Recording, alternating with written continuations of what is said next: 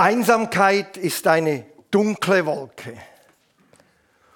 Und wer von dieser Wolke umgeben ist, der wird ja nicht gesehen, nicht wahrgenommen. Und manchmal möchte man die, hinter dieser Wolke hervorrufen, hallo, ist hier überhaupt jemand? Hört mich überhaupt jemand? Und wenn die Einsamkeit zuschlägt, ist es auch nicht ungefährlich. Denn Einsamkeit ist ein ernstzunehmender Risikofaktor für die Gesundheit. Das haben wissenschaftliche Auswertungen von Statistiken gezeigt.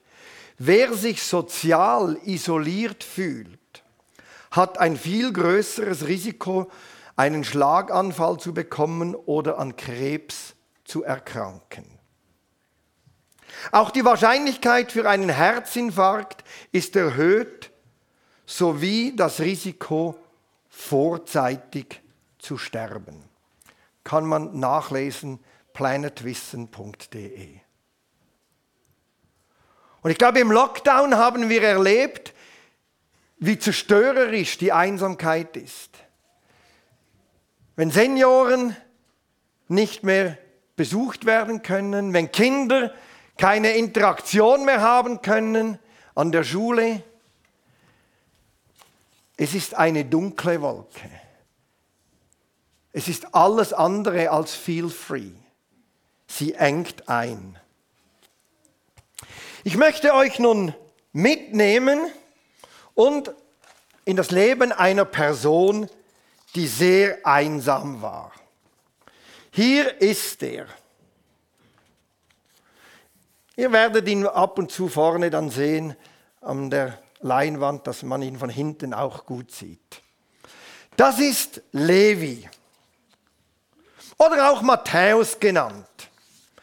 Er war ein Jude und lebte zur Zeit von Jesus. Levi war zwar sehr reich, aber er war ein typischer Vertreter jener Menschen, die einerseits Leute um sich herum hatten, aber andererseits total einsam war. Mitten in der Menge von Leuten war er einsam. Das gibt's nämlich. Diese Art von Einsamkeit. Er war also nicht allein, sondern einsam. Denn Alleinsein und Einsamsein sind nicht das gleiche. Wer gut aufgehoben ist, wer in einer Gemeinschaft lebt, die ihn trägt, wo er sich dazugehört fühlt, der ist ganz gerne auch einmal allein. Das gehört dazu. Und wehe den Menschen, die nicht allein sein können. Schon Bonhoeffer hat gesagt, sie hüten sich vor der Gemeinschaft.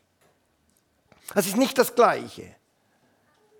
Bei Levi war das aber eben anders. Er war einer, der mit den römischen Besatzern zusammen kollaboriert hat. Sie waren seine Arbeitgeber. Er nahm seine Landsleute finanziell aus und gehörte definitiv nicht dazu. Er war eben einsam, denn die Leute mieden ihn. So die Situation, man kommt in eine Gruppe, und alle werden still,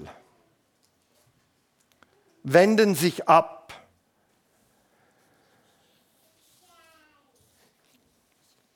Ich kann mich an zwei Lust, an eine lustige und eine weniger lustige Situation erinnern. Einmal, als wir noch in Deutschland lebten, kam ich in, ich war Dozent an einem theologischen Seminar und kam dann in die Lounge und da waren die Studenten und alle wurden ruhig. Und dann habe ich ihnen auch gesagt, ihr könnt ruhig weiterreden, ich weiß jetzt auch, wer das Thema war. Und so war es ja dann auch. Aber das war doch lustig. Und da fühlte ich mich auch nicht so einsam, aber in einer anderen Situation, in einem Festanlass. Es war grauenhaft.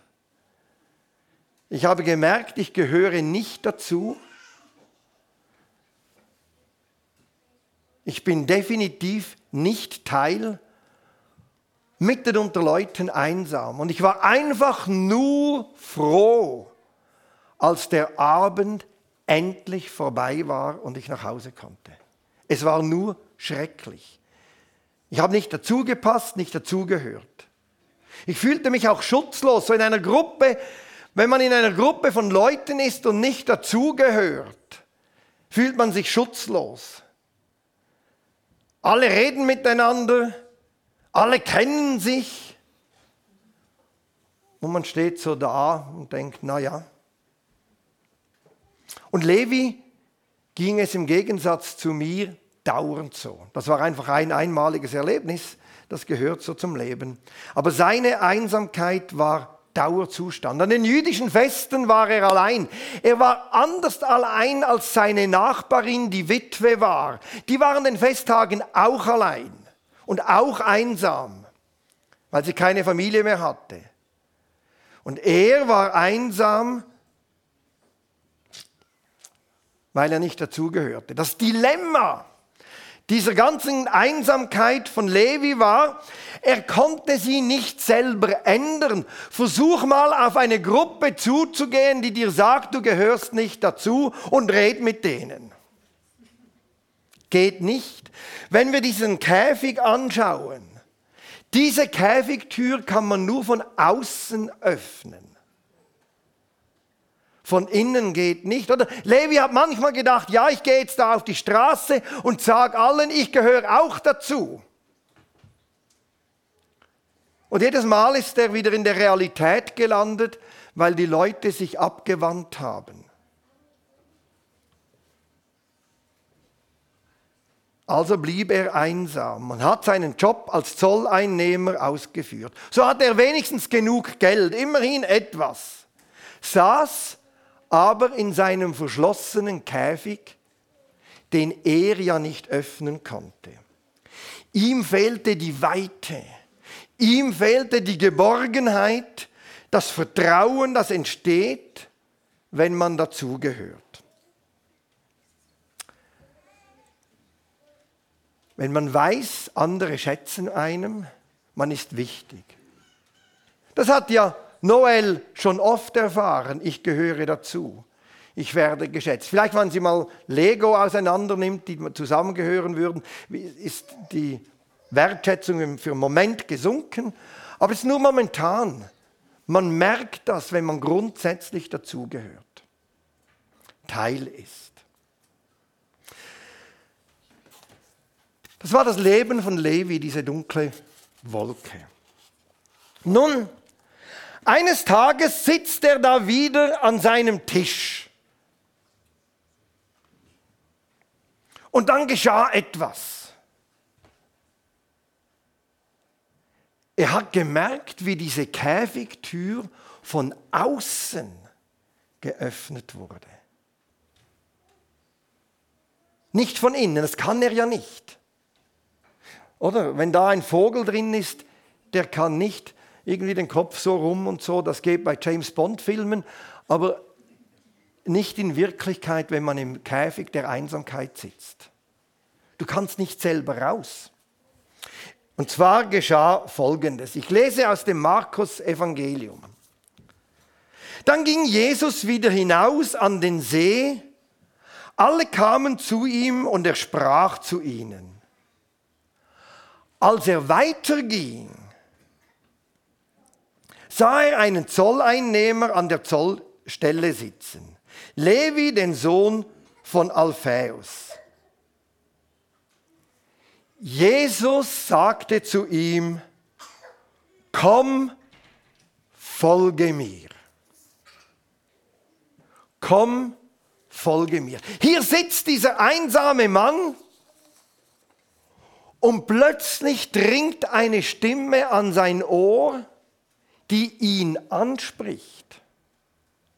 Also es ist nicht mehr er, der einfach irgendwo rumläuft, draußen auf der Straße und verzweifelt versucht dazuzugehören, aber nie dazugehört, sondern einer spricht ihn an, macht von außen die Käfigtür auf und sagt, folge mir. Er spricht ihn an, ohne ihn fertig zu machen. Er spricht ihn an, ohne ihm Vorwürfe zu machen. Und es ist ja nicht irgendjemand, der ihn anspricht. Es ist Jesus, der berühmte Rabbi. Er beginnt ein Gespräch mit Levi. Und der Ausstieg aus dieser dunklen Wolke in die helle ist, wenn wir merken, jemand beginnt ein Gespräch mit uns.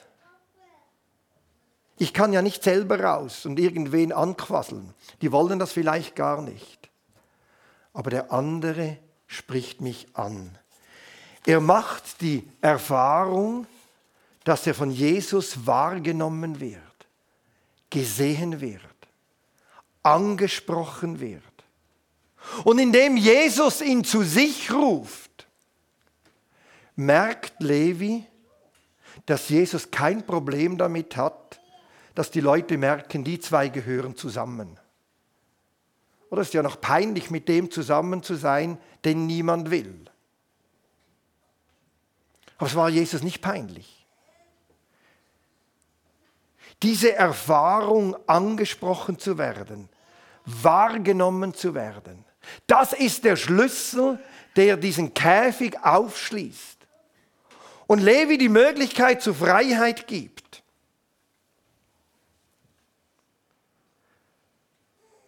Jesus, der Sohn Gottes, der soeben zu einer großen Gruppe gesprochen hat, spricht ihn persönlich an. Er merkt das, wie er hier wahrgenommen wurde. Der hat mit ihm geredet und jetzt geht diese Käfigtüre auf. Und was macht Levi? Er macht das, was die meisten Menschen machen, wenn sie angesprochen werden. Er antwortet. Er antwortet. Und die Antwort, die er gibt, ist eine ganz einfache.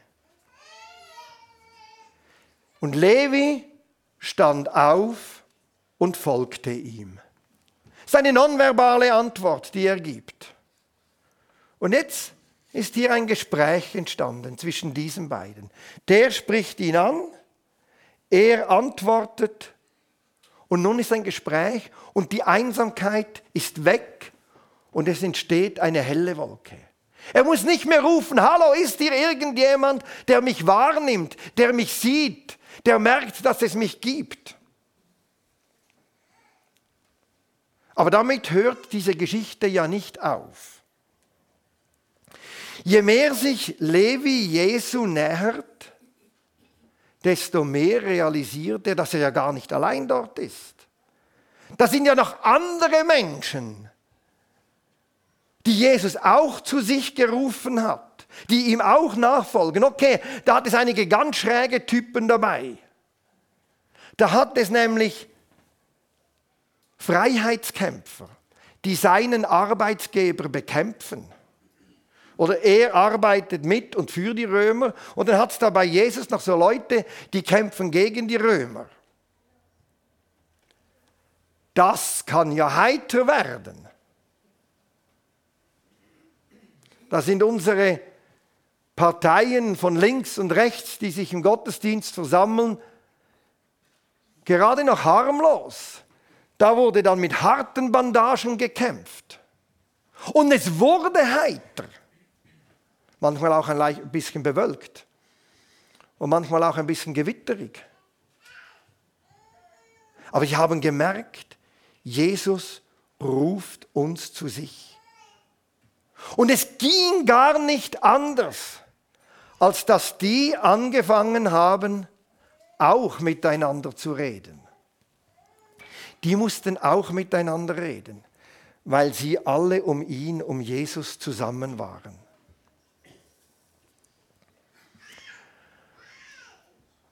Ganz kurze Zeit später, im Markus-Evangelium, geschieht dann noch etwas. Da kommt die Familie von Jesus und will ihn aus dem Verkehr ziehen. Er ist ein bisschen radikal. Und man munkelt so in der Familie, er ist von Sinnen. Hat einen Flick gehabt. Ist ja peinlich, wie der sich benimmt. Sie wollen ihn also aus dem Verkehr ziehen und dann kommen die Leute zu Jesus und sagen, hey, das ist deine Familie und so, babu, gibt's Unruhe. Und Jesus, ganz ruhig und souverän, was sagt er ihnen? Jesus sah auf die Leute, die um ihn herum saßen, also all diese da, auf all diese da und schaute und sagte, das hier sind meine Mutter und meine Brüder. Gell? Wer tut, was Gott will, der ist mein Bruder, meine Schwester und meine Mutter. Ist ja unwahrscheinlich. Da hat Jesus die Familie total neu definiert. Das war der endgültige große Befreiungsschlag für Levi. Total feel free. Da sagt Jesus von dieser Gruppe schräger Leute, die politisch an den unterschiedlichsten Ecken stehen. Das sind meine Brüder, meine Schwestern, meine Mütter. Das ist meine Familie. Und dann denkt man, oh, puh, in was für ein. Oder man kann ja noch sagen, was hat denn der für eine Familie? Und das haben die Leute auch gedacht. Was hat denn dieser Jesus für eine Familie? Schau du dir die mal an. Ja? Jesus schämte sich nicht zu sagen, das ist meine Familie, meine Brüder, meine Mütter, meine Schwestern. Heute ist der Muttertag. An alle Mütter. Mutter von Jesus sein ist nicht schlecht. Da denke ich manchmal, der hat viele Mütter. Und er schämt sich nicht dafür. Das sind meine Brüder, meine Geschwister. Und es dämmerte Levi langsam, hey, bei dieser Familie gehöre ich dazu. Mit all den Menschen, die völlig anders denken wie ich, die völlig anders ticken wie ich. Ich habe mir diese Familie eigentlich nicht ausgesucht, denn Jesus hat mich ja dazu berufen. Man sucht sich ja die Familie nicht aus. Und so ist es auch bei Jesus. Man sucht sie sich nicht aus, aber man gehört dazu und man kann auch nicht rausgeschmissen werden, geht nicht. Wenn Jesus sagt, meine Brüder, meine Schwester, meine Mütter, naja, das gibt Familienkrach mit Jesus, wenn man da anfängt, andere Leute rauszuschmeißen und zu sagen, gehört nicht dazu. Das gibt dann einen gröberen Familienstreit, aber nicht untereinander. Und angefangen hat alles nur damit, dass Levi angesprochen wurde. Dass er eine Stimme hörte, die mit ihm redete.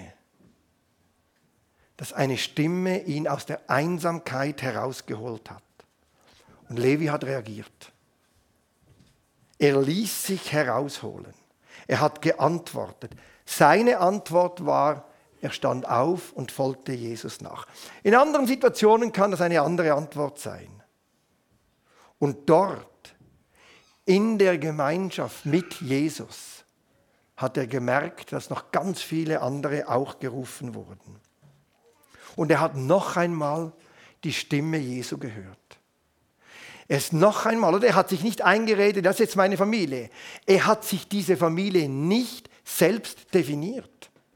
Gott hat ihm gesagt, du gehörst dazu. Es ist Gott gewesen, der gesagt hat, du gehörst zu mir. Du gehörst in meine Familie. Du bist mein Bruder. Du bist meine Schwester.